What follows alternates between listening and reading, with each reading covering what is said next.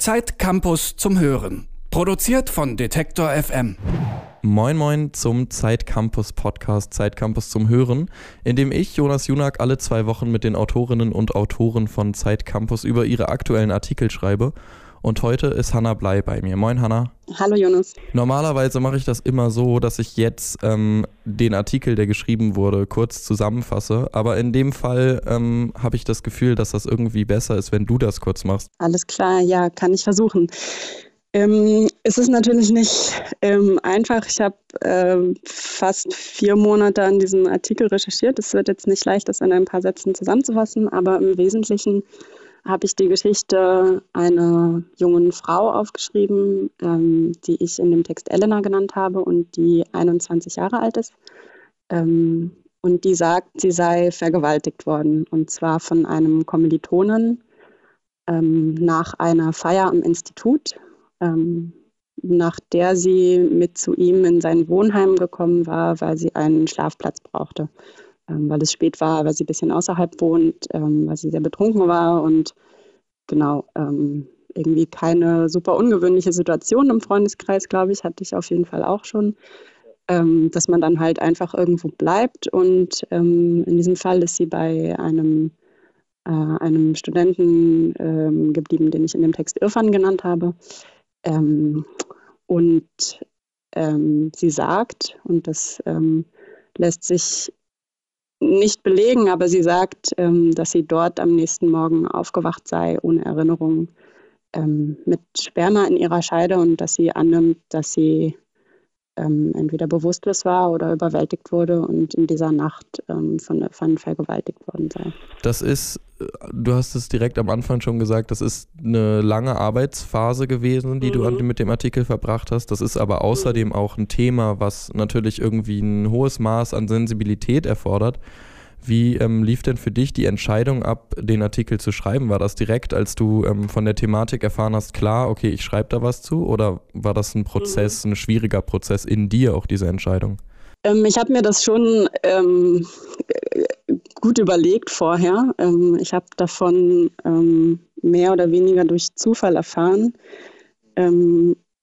und ja, für mich war schon zum einen die Frage, also als ich ursprünglich erstmal davon erfahren habe, muss ich zugeben, dass es mich total aufgewühlt hat. Ähm, und ich, ähm, ohne irgendwie zu dem Zeitpunkt schon viel darüber zu wissen, aber ähm, irgendwie gemerkt habe, das ähm, das Thema ist heftig. Ich habe ähm, ganz großes äh, Mitleid mit den involvierten Personen irgendwie. Ähm, und da habe ich mich schon kurz gefragt, ist das was, womit du dich jetzt monatelang auseinandersetzen willst? Ähm, habe dann aber irgendwie gedacht, du probierst es aus. So, und ähm, das ging dann auch eigentlich ähm, überraschend gut. Also wenn man sich immer wieder genug Abstand oder wenn ich mir immer wieder genug Abstand davon gelassen habe und mal kurz zur Seite gelegt habe und dann später wieder mich dran gesetzt habe und mit Leuten dafür die Recherche gesprochen habe, dann ging das eigentlich ganz gut. Und die andere ähm, Sache war, dass es ja von Anfang an klar war, ähm, das ist eine Geschichte, wo ganz unklar ist, was irgendwie die Wahrheit ist. Ähm, und eigentlich, es gibt so diesen, ähm, diesen Satz, den ich irgendwann mal gehört habe, so wenn ähm, eine Person sagt, ähm, es regnet draußen und eine Person sagt, es regnet draußen nicht, dann ist es nicht dein Job als äh, Journalistin irgendwie ähm, zu sagen, er sagt, sie sagt, sondern äh, aus dem Fenster zu gucken, ob es jetzt verdammt nochmal regnet oder nicht. Und es war irgendwie relativ klar, dass es in diesem Fall nicht möglich sein würde oder die Wahrscheinlichkeit extrem gering ist, dass ich da irgendwie jetzt plötzlich äh, zur Detektivin werde und irgendwas aufdecke.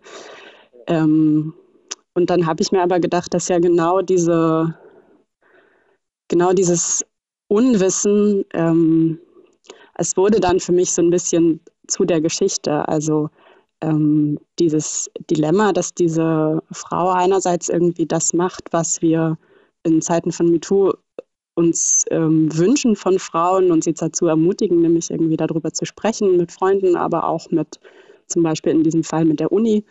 Ähm, und andererseits ähm, leben wir in einem Rechtsstaat, in dem ähm, es für harte Anschuldigungen harte Beweise braucht. Und ähm, dieses, dieses Dilemma, in dem äh, sich alle involvierten Personen da irgendwie befunden haben äh, und aus dem man auch gar nicht so einfach rauskommt, ähm, das wurde dann irgendwie das, was, worüber ich beschlossen habe zu schreiben. Hattest du zwischendurch ähm, während der Arbeit irgendwann einen Moment, an dem du das Gefühl hattest, du kannst dem, den Artikel vielleicht nicht so zu Ende bringen, wie du es gerne tun würdest? Ich hatte nicht am Anfang so eine super klare Vorstellung davon, was ich wollte. Also das ist so damit gewachsen, wer irgendwie mit mir reden wollte und wer nicht. Zum Beispiel wollte Irfan nicht mit mir sprechen. Ähm, es wäre natürlich ein anderer Artikel geworden, ähm, wahrscheinlich, wenn er das gemacht hat, weil ich dann seine Seite irgendwie viel ähm, detaillierter hätte aufschreiben können. Es gab jetzt aber keinen Moment, nee, wo ich irgendwie gedacht habe, oh Gott, das wird gar nichts. Jetzt ist es so, dass ähm, Irfan und Elena, die du beschreibst in dem Artikel, beide ja an demselben, an derselben Universität ähm, mhm. studieren. Und an dieser Universität und vor allem an dem Institut, an dem die beiden studieren, ähm, relativ viel Aufruhr herrscht, dadurch, dass es mhm. eine Rundmail gab, in der sich auch andere Frauen ähm, dazu äh, geäußert haben und gesagt haben, sie wurden auch von diesem äh, Mann sexuell belästigt ähm, mhm. in unterschiedlichen Formen. Und es ist aber ja so, wie du es auch schon beschrieben hast, dass da eben rechtlich keine Handhabe ist und ähm, auch alle beteiligten Personen immer noch an dieser Universität sind. Wie hast mhm. du die Stimmung an dieser Universität im Uni-Alltag wahrgenommen? Das hat ja wahrscheinlich einen wahnsinnigen Einfluss auf die Grundstimmung dort, oder? Mhm. Also ich weiß nicht, wie der ähm, Uni-Alltag dort aussah ähm, in der Zeit, weil, ähm, also das weiß ich nicht, da, da war ich nicht. Ähm, aber alle ähm, Leute, mit denen ich gesprochen habe, haben es mir als eine wahnsinnig angespannte ähm, Stimmung beschrieben, ähm, in der ähm, ja, in der so die Nerven lagen irgendwie blank, so hatte ich den Eindruck. Ähm, und man teilweise haben die Leute auch gesagt, sie trauen sich, ähm, sie trauen sich gar nicht so viel darüber zu sprechen, weil irgendwie ähm, von der einen Seite werden, haben sie das Angst angemacht zu werden, wenn sie sich irgendwie zu sehr auf ihre Seite positionieren. Auf der anderen Seite haben sie dann bei anderen Leuten Angst angemacht zu werden, wenn sie sich zu sehr auf seiner Seite positionieren. Ähm, und ich glaube, ähm, es gab auch so kleinere ähm, Konflikte dann, die mir irgendwie geschildert wurden. Dass eine Frau sich wohl unwohl gefühlt hat, mit ihm in einem Seminar zu sitzen und das irgendwie geäußert hat und er daraufhin ähm, wohl wahnsinnig wütend wurde. Ähm, genau, das, also es muss, ähm, es muss, ich glaube, es war keine schöne Zeit äh, für alle Beteiligten an diesem Institut. Ähm, da stand ein Elefant im Raum, der riesengroß war. Ähm, und äh, um den man irgendwie nicht so richtig drumherum kann, aber ähm, sich so zu, also man kann ja kaum darüber reden, ähm, ohne sich irgendwie zu positionieren. Weißt du, was ich meine? Genau, und das, mh, genau, und deswegen ähm, also nicht drüber reden geht nicht. Ähm, wenn man drüber geredet hat, gab es aber halt auch immer wieder dann Streitigkeiten und so Konflikte, die dann aufgetreten sind. Dieser Elefant im Raum, den du gerade genannt mhm. hast, der entsteht ja eben aus diesem Dilemma, was du auch am Anfang beschrieben hast, zwischen mhm. Rechtsstaat, keine gesicherten Beweise und trotzdem Anschuldigungen. Das ist ja ein Problem, was ganz, ganz häufig im Falle von Vergewaltigungen oder mutmaßlichen Vergewaltigungen ähm, entsteht, dieses Phänomen. Ähm, mhm. Und was auch entsteht, wenn keine Lobby da ist, wie zum Beispiel in so einem Institut, sondern was einfach, keine Ahnung, in vielen Familien etc. wahrscheinlich existiert. Was ist denn, was könnte man denn machen, um diesem Elefanten irgendwie zu begegnen, dass es nicht immer wieder zu diesem Dilemma kommt oder in so vielen Fällen? Ähm, also ich würde da jetzt super gerne eine Lösung vorschlagen, aber ähm, ehrlich gesagt habe ich die nicht so richtig. Also ich glaube, dieses ähm, dieses Dilemma, das ergibt sich einfach aus der, also es liegt nun mal irgendwie in der Natur dieses ähm, Verbrechens, dass es da meist wenig Zeugen gibt, äh, bis eigentlich meist gar keine Zeugen und dass sich ähm, Beweise sehr schnell gesichert werden müssen, weil sie an dem quasi an dem Körper der, ähm, der Betroffenen sind ähm, und die das aber ähm, ja manchmal überfordert sind oder ähm, einfach aus, aus anderen Gründen irgendwie nicht machen. Also ich wünschte, ich könnte jetzt irgendwas Optimistischeres sagen, aber für mich, ähm, für mich ist das ähm, was, womit wir ähm, leider gerade irgendwie in unserer Gesellschaft, ähm, glaube ich, leben müssen. Also ich habe die Geschichte auch so ein bisschen deswegen aufgeschrieben, weil, weil ich nicht glaube, dass es das einzige Institut ist oder die einzige Uni, ähm, an der sowas passiert. Und wenn die Entwicklung irgendwie so weitergeht und immer mehr Frauen ähm, äh, äh, darüber sprechen, äh, dass ihnen sexuelle Gewalt angetan wurde, ähm, dann wird das auch noch an anderen Orten passieren. Da sind wir irgendwie in der Gesellschaft an einem Punkt, den ich ähm, nicht schlechter finde als die Zeit, in der man nicht über sowas gesprochen hat. Auf keinen Fall. Ich möchte nicht irgendwie, ähm, dass wir wieder äh, zurück dahin gehen, dass, dass wir das ähm, so stark tabuisieren und ähm, Frauen das irgendwie ganz mit sich alleine ausmachen müssen, nur weil sie dann irgendwie andere Leute vor Probleme stellen, wenn sie es nicht tun. Es ist auch keine schöne Situation, ähm, immer noch keine schöne Situation ähm, für unsere Gesellschaft, wenn wir eben jetzt statt dieses riesigen Tabus eben dieses ähm, Dilemma haben. Ja, ähm, wie man das irgendwie juristisch oder ähm, äh, kriminologisch oder so ähm, beheben kann, das Problem, das weiß ich ehrlich gesagt nicht. Es ist ja so, dass ähm, beispielsweise in Schweden die Rechtsprechung vor nicht allzu langer Zeit dahingehend geändert wurde, dass ähm, mhm man sagt, ähm, es braucht ein Einverständnis ähm, von der Frau. Das heißt, dass ähm, zumindest im Nachhinein ähm, vor Gericht die Argumentation ähm, von, der, von Seiten der geschädigten Person einfacher ist, weil man eben sich darauf berufen kann, ja, es gab auf jeden Fall keine Zustimmung. Es gab vielleicht mhm. keine Ablehnung, was, glaube ich, in Deutschland so ein bisschen der Status quo ist, dass mhm. man dann schon mhm. klar formulieren muss, dass man das irgendwie nicht möchte.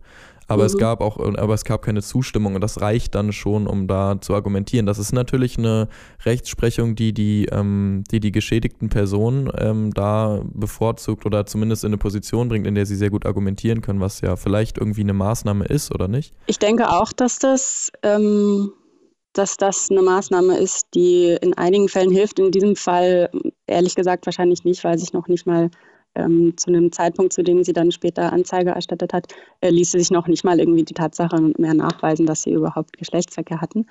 Ähm, aber ich finde es, ähm, also ich finde das ähm, auch eigentlich ähm, keine schlechte Idee. Äh, ich finde auch, dass wir darüber sprechen sollten, was, ähm, also was Zustimmung und was konsensueller ähm, Sex bedeutet und ähm, nur, dass jemand Nein, nicht Nein sagt. Ähm, wir brauchen eigentlich eine, eine Kultur, in der wir viel sensibler sind dafür, wann es angemessen ist, irgendwie ähm, ja, Geschlechtsverkehr mit Leuten zu haben oder in wann es ähm, irgendwie, wie man die Zeichen liest, ähm, dass man darauf achtet, ähm, wie, ähm, wie verhält sich gerade jemand und ähm, ich erlebe das immer wieder, dass sich irgendwie Leute ähm, auch ein bisschen abenteuerliche Vorstellungen davon haben, was, ähm, was noch okay ist und was nicht so und über was für Grenzen oder subtil angedeutetes Nein man irgendwie auch einfach rüberbrettern kann. Das finde ich sollte auf jeden Fall aufhören. Also wir müssen, ähm, wir müssen darüber sprechen, dass ähm, kein Nein eigentlich noch nicht genug ist, sondern dass es ein, dass es ein Ja sein muss. Und ähm, genau, das finde ich auf jeden Fall total wichtig und ja auch schon ähm, in einem wesentlich weniger intensiv sexuellen Kontext als dann direkt mhm. beim Geschlechtsverkehr, sondern schon, schon mhm. weit vorher, würde ich auf jeden Fall sagen. Also mhm, ich auf jeden Fall. bin da natürlich in einer anderen Position als Mann, aber ich, ähm, also was meine Perspektive angeht, ähm, aber ich habe auf jeden Fall auch das Gefühl, dass da die Sensibilität schon viel, viel früher irgendwie einsetzen muss. Und eben mhm. genau, was du sagst, mit so einem Herüberbrettern über Nein, dass das halt mhm praktisch in, in, in so vielen Situationen äh, von Supermarktkasse bis Bahnsteig irgendwie ständig passiert im Kleinen. So. Mhm, mhm. Ja, total. Wie war denn das für dich, ähm, äh, dass du jetzt diesen Artikel abgegeben hast, dass er jetzt abgedruckt wurde? Hast du gemerkt, dass sich in dir irgendwas verändert hat, jetzt in diesem ganzen Prozess? Hm, gute Frage. Also ich glaube, ich habe mich ähm, in der Zeit zum ersten Mal ähm, es wurde irgendwie realer. Diese, dieses Problem wurde für mich viel realer, dadurch, dass ich irgendwie echte Menschen kannten, kannte jetzt, ähm, die vor diesem Problem standen. Ähm, und ähm, ich glaube, mir wurde ähm, auf eine teilweise auch ein bisschen gruselige Art irgendwie bewusst, dass das was ist, ähm, was Realität ist und vor dem man sich ähm, schwer schützen kann. Weil, wie gesagt, irgendwie mit jemandem nach Hause gehen, so das ist eine, äh, eine Situation, wie ich sie kenne. Und das ist irgendwie so, man möchte ja auch mit so einem Grundvertrauen durch die Welt laufen ähm, äh, und sich das nicht nehmen lassen. Und ich glaube, das hat es, das hat schon, das wurde mir schon klar, so dieses, ähm, dir ist es Gott sei Dank nie passiert, aber es könnte jedem passieren. Und ähm, das war was, was das in mir ausgelöst hat. Das war's für heute. Ich danke dir für ähm, das Interview und ich danke dir, dass du dabei warst und mit mir über diesen wahnsinnig guten und ähm, emotionalen Artikel gesprochen hast. Gerne. Danke an dich. Zeit Campus zum Hören. Produziert von Detektor FM.